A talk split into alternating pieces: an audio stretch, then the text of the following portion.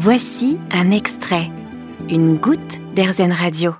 Notre herboriste François Petitet a laissé sa place. Le nom reste le même, c'est juste le prénom qui change. Edith Petitet, bonjour. Bonjour. On parle des huiles essentielles dans les produits cosmétiques, mais pourquoi faire aujourd'hui? Alors, les huiles essentielles sont des produits euh, provenant des plantes. hein. C'est le, le résultat de la distillation de certaines fleurs, feuilles ou racines même, hein, graines euh, de plantes.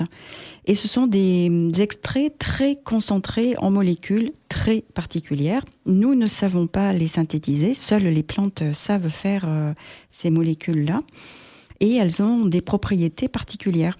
Euh, on a appris à connaître ces propriétés grâce à des techniques analytiques et puis des études expérimentales. On sait aujourd'hui que telle ou telle molécule a telle ou telle propriété pharmacologique souhaitée ou toxicologique qu'on ne souhaite pas.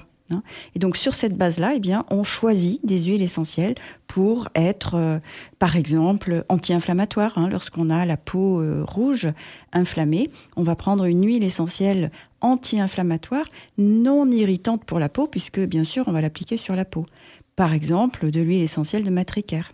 C'est parce qu'elles sont à la fois toxiques et surtout très concentrées qu'on peut pas mettre n'importe quelle quantité.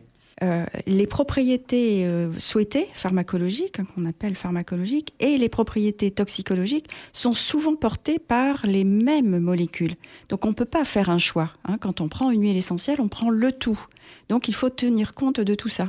Donc en fait, pour avoir un maximum de précaution, on dit qu'on ne prend pas euh, au-delà de 1%, on ne met pas au-delà de 1% euh, d'huile essentielle dans un produit cosmétique, ce qui est déjà énorme. Vraiment, je préfère dire 0,5 même pour cent. Quand on parle de produits cosmétiques, est-ce que ça veut dire qu'on peut en mettre dans n'importe quel produit, par exemple un lait, une lotion? Pas tout à fait, parce que je ne l'ai pas encore dit, hein, mais les huiles essentielles ne sont pas solubles dans l'eau. Elles sont euh, insolubles dans l'eau. Donc si on met quelques gouttes d'huile essentielle dans de l'eau de source pour se faire un petit tonique, eh bien on n'y arrive pas parce que ça ne se mélange pas. Donc l'huile essentielle reste en surface et en fait, si jamais on fait couler euh, de, la solution du, du flacon, on va se retrouver avec de l'huile essentielle pure sur son coton, par exemple.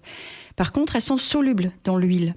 Donc, euh, si elles sont solubles dans l'huile, on va pouvoir en mettre dans l'huile et donc en faire une crème, par exemple, puisqu'une crème contient de l'eau et de l'huile. Et, et là, ça va aller très bien. On va avoir une très bonne homogénéisation euh, des huiles essentielles dans le produit final. Alors vous avez écrit un livre sur le sujet avec un ingrédient, trois cosmétiques. Quelles sont les huiles essentielles qu'on peut facilement utiliser chez soi pour des cosmétiques? On va citer des huiles essentielles qu'on dit riches en monoterpènes à alcool ou à ester.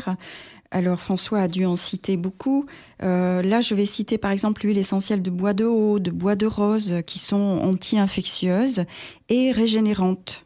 Régénérantes, c'est intéressant parce que derrière, on, comprend peut-être que ça va pouvoir aider à retarder euh, l'apparition des rides.